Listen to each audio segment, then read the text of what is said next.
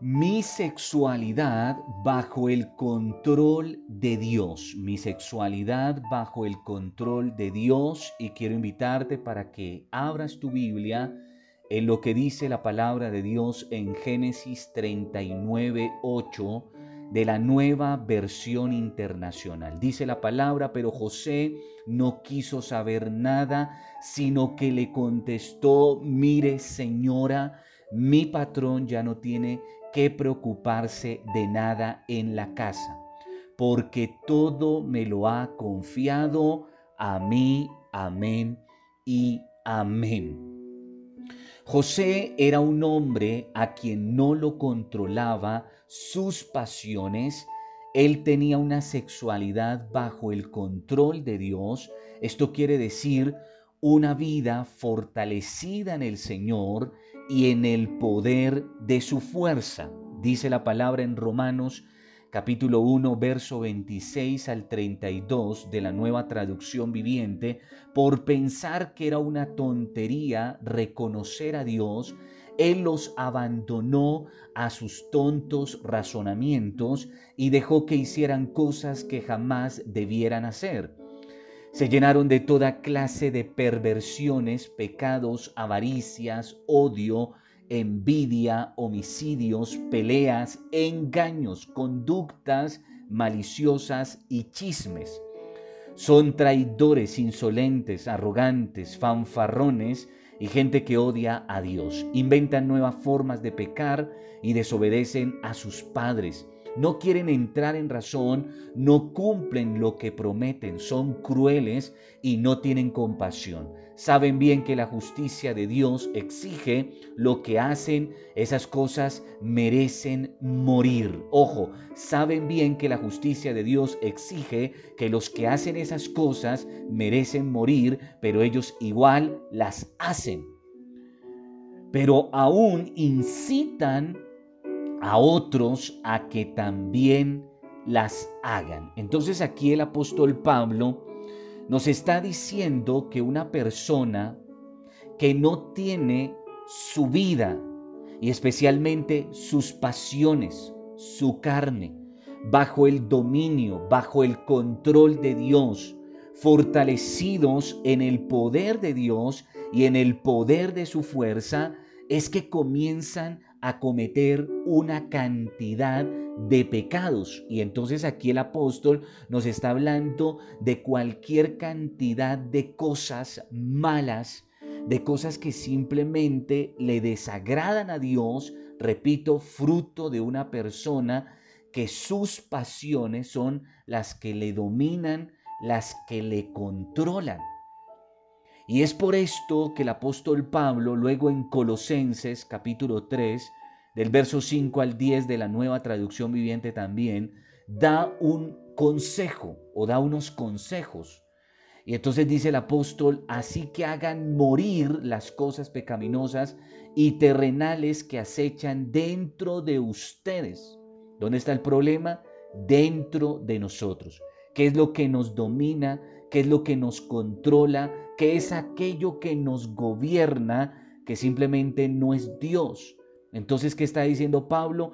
Hagan morir eso en su vida. ¿Y cómo hacemos morir eso en nuestras vidas? Pues entregándole el control, el dominio y el, y el control, el dominio y el gobierno total de nuestras vidas y de cada área de nuestras vidas al Señor. Y entonces dice Pablo, no tengan nada que ver con la inmoralidad sexual, la impureza, las bajas pasiones y los malos deseos, todo esto empaqueta y lo anterior que leíamos, lo que es la lujuria, porque la lujuria no solamente se basa en lo sexual, sino en otros aspectos de nuestras vidas, donde pasamos a la exageración, donde nos vamos más allá de los límites y parámetros establecidos por el Señor. No sean ávaros, por eso incluye Pablo dentro de lo sexual, por ejemplo, la avaricia, y es que una persona ávara no solamente es ávara respecto al dinero, puede ser una persona ávara respecto a las mujeres. en su apetito sexual. Pues la persona ávara que es idólatra, su corazón está lleno de ídolos, de demonios, porque adora las cosas de este mundo. A causa de esos pecados viene la ira de Dios. Ustedes solían hacer esas cosas cuando su vida aún no formaba parte, perdón, cuando su vida aún formaba parte de este mundo. Pero ahora es el momento de eliminar el enojo. Mire que incluye todos estos frutos de la carne, el enojo, la furia, el comportamiento malicioso, la calumnia, el lenguaje sucio, no se mientan unos a otros. Ese mentir habla de ser desleales, de ser hipócritas, de ser falsos, de ser infieles, de faltar a nuestra palabra, a nuestros compromisos con Dios, con, la, con, las personas, con el prójimo, porque ustedes ya se han quitado la vieja naturaleza pecaminosa y todos sus actos perversos. Eso de quitarse es simplemente despojarse de esas cosas y entregárselas de una manera constante y diaria al Señor. Vístanse con la nueva naturaleza y se renovarán a medida que aprendan a conocer a su Creador y se parezcan más a Él. En enseñanzas anteriores te decía que la meta y el ideal de cada persona creyente de Cristo, hijo, hija de Dios, es llegar a la estatura del varón perfecto. Y eso es al Señor Jesucristo, llegar a parecernos a Él, restaurar en nosotros esa semejanza que originalmente el Señor colocó en el ser humano de Él, la semejanza de Dios. Y eso produce, eso, eso se produce, eso es el resultado de una búsqueda constante de la presencia de Dios en la oración, en su bendita palabra. Cuando aprendemos a conocer el corazón de Dios, es que empezamos a parecernos cada día más a Él.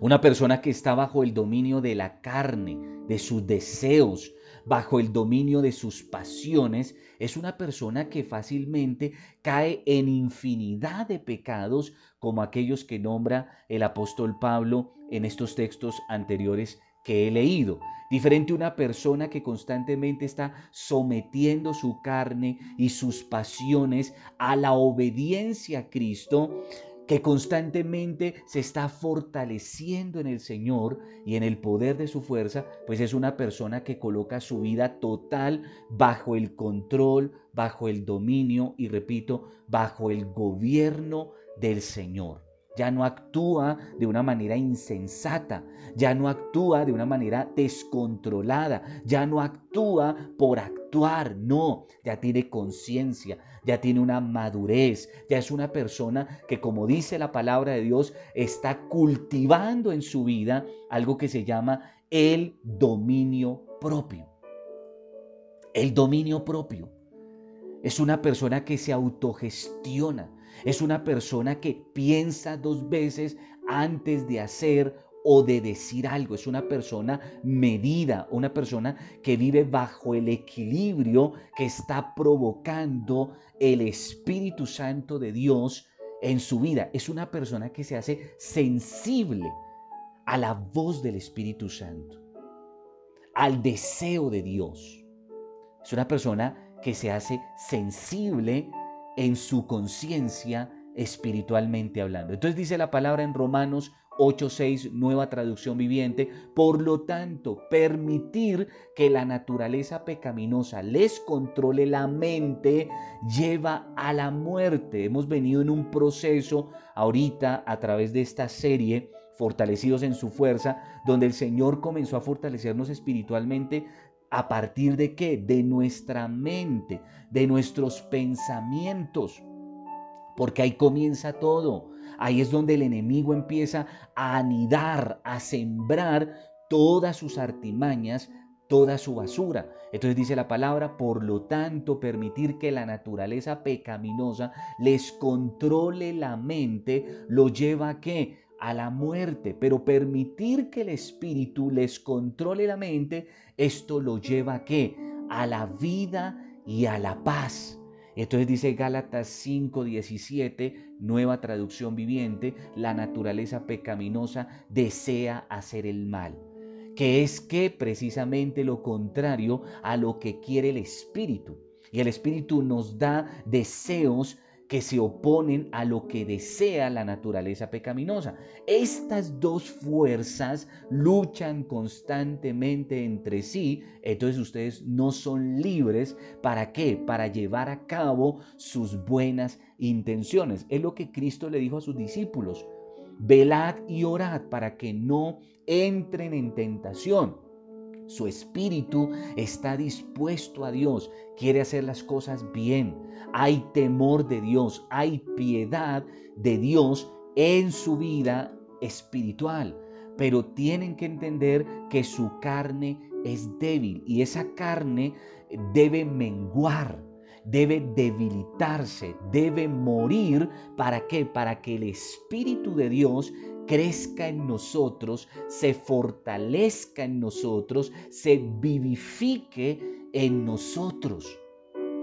Como José estaba fortalecido en Dios y en el poder de su fuerza, como era Dios quien tenía el control y el mando de su vida, fue José comprendiendo lo que debía hacer en un momento de tentación. Repito, a partir de que José estaba fortalecido en Dios, en el poder de su fuerza, y que era Dios el que tenía el control y el mando de su vida, fue que José pudo tener la claridad, la, convicción y pudo comprender lo que debía hacer en momentos de tentación. Entonces dice la palabra en Génesis 39, 12 de la nueva traducción viviente. Génesis 39, 12.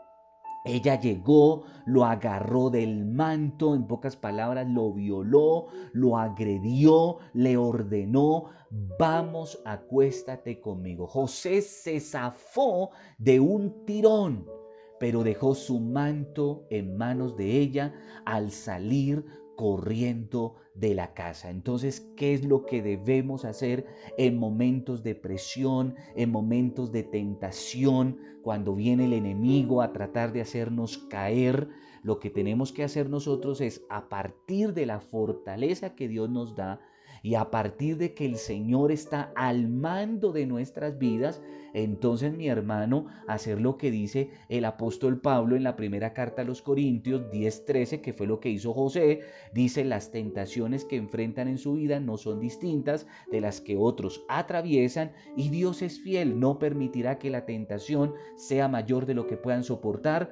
Cuando sean tentados, Él les mostrará una salida para que puedan que resistir. En pocas palabras, para salir huyendo, que fue lo que le pasó a José. Pero si José no hubiese estado fortalecido en el Señor, en el poder de su fuerza, si él no le hubiera entregado eh, el mando de su vida al Señor, pues difícilmente, hermano, ve la salida, sale corriendo y termina por ceder, por caer en esa tentación y luego convertirla en pecado y desde luego en desgracia, no solo para él, sino para su familia y para todo un pueblo que dependía de él, porque luego sabemos que Dios lo usa a él para bendecir su familia y para bendecir al pueblo de Dios. Entonces nosotros, al fortalecernos en el Señor y entregarle nuestra vida en totalidad a Él, es que nosotros tenemos convicción, tenemos la mente clara,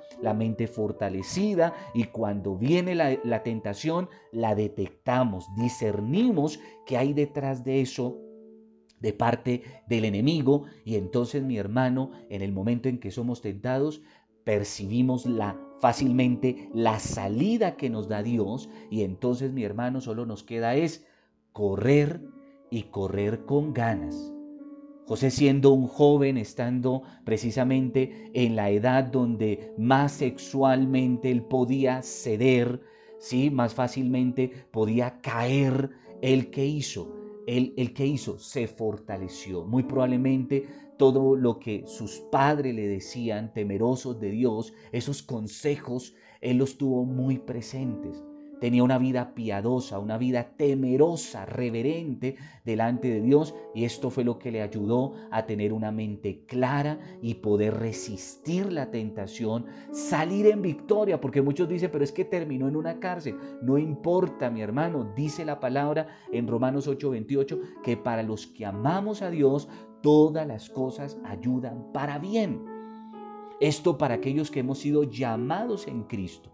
¿Qué quiere decir eso? Que es eh, después de que él, él resistió y salió en victoria de esa tentación, aun cuando terminó en la cárcel, de allí lo sacó el Señor.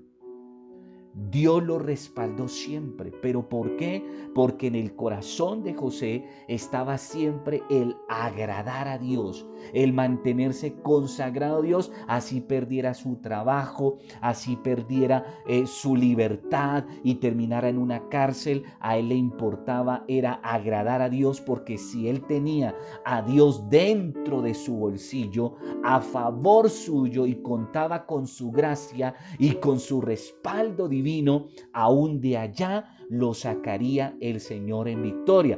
Pero ¿qué pasaría si él, por agradar a esta mujer y agradar su carnalidad, hubiera terminado cediendo a la tentación? Pues hubiera perdido su puesto de trabajo, a esta mujer, su libertad y aparte de eso, mi hermano, cualquier cantidad de consecuencias terribles sobre su vida, su familia y su pueblo. Entonces, mi hermano, siempre nuestra meta como hijos de Dios y creyentes de Cristo será siempre agradar al Señor y no al hombre. Agrada al Señor, no importando el precio que tengas que pagar, porque aun cuando tengas que pagar ese precio, no habrás perdido, habrás ganado y ganado para eternidad en el nombre poderoso de Jesucristo. Entonces, mi hermano, es importante entender o recordar lo que ya aprendimos acerca de los propósitos que Dios tiene con la sexualidad que Él colocó en nuestras vidas. Y es que uno ama y la culminación de ese amor es la relación sexual y no lo contrario. Es por esto que el Señor estableció el sexo para dentro del matrimonio, porque la sexualidad siempre debe ser una expresión de amor. Y entonces, porque amamos, tenemos la relación sexual y no por otra causa. Si lo hacemos por otra causa, por otra razón distinta a la establecida por Dios, entonces estaremos faltando a los principios de Dios y eso lo tenía más que claro este varón José. No te pierdas la continuación de este tema. Te estaré hablando en la próxima entrega acerca de por qué debemos esperar y no ceder a las relaciones sexuales fuera del matrimonio. Padre, en esta hora te alabo, te bendigo por esta palabra que tú traes a nuestras vidas en esta hora, en este día. Señor, Sé que tú tienes un propósito grande para cada uno de nosotros, para aquellos que me están escuchando en esta hora, Señor. Pero el enemigo también lo sabe, lo conoce perfectamente y no le conviene, no le conviene que se active y se cumpla tu propósito y tu plan de bendición para él, para ella, para su familia. Por esa razón es que él va a usar de infinidad de estrategias. ¿Para qué? Para tratar de someter nuestras pasiones y nuestra carne a su dominio y a su gobierno. Pero como hoy lo hemos entendido, entonces Señor, te entregamos en esta hora el control total, el dominio total de nuestras vidas a ti, Señor. Te pedimos, Señor, que tú tomes el mando de nuestras vidas en todas las áreas, especialmente en esta en la que tú nos estás fortaleciendo en este tiempo, Señor, que es nuestra área sexual. Que siempre esta área esté bajo tu control, bajo tu dominio, porque cada día, Señor, a partir de esta enseñanza que tú has traído a nuestro corazón, hemos tenido conciencia de que todos los días debemos estar fortalecidos en tu poder, en tu fuerza, en tu Espíritu Santo, en todas las áreas que incluye esta área de la sexualidad. Por favor, Señor, fortalécenos. Levántanos, Señor. Que no sea una palabra más que pudiéramos oír, sino que sea una palabra, Señor, que cumpla el propósito con el cual tú la envías a nuestro corazón, a nuestra vida, en el nombre de Jesús. Padre, te pedimos en esta hora que cada vez que venga esos momentos de presión, de tentación, podamos tener la capacidad mental, la capacidad espiritual, la fortaleza mental, pero la fortaleza espiritual para percibir, Señor, para discernir cuando el enemigo nos está tentando, pero no solamente eso, discernir y percibir cuando tú nos muestres la salida. Y entonces salir corriendo con la radicalidad, con la firmeza, con la fortaleza y con el dominio propio que tú has puesto en nuestras vidas. Señor, te alabamos y te bendecimos en el poderoso nombre de Jesús. Amén y amén. Te bendigo, paz de Cristo, y que la gloria del Eterno resplandezca sobre tu vida, tu casa y los tuyos. Hasta una próxima oportunidad.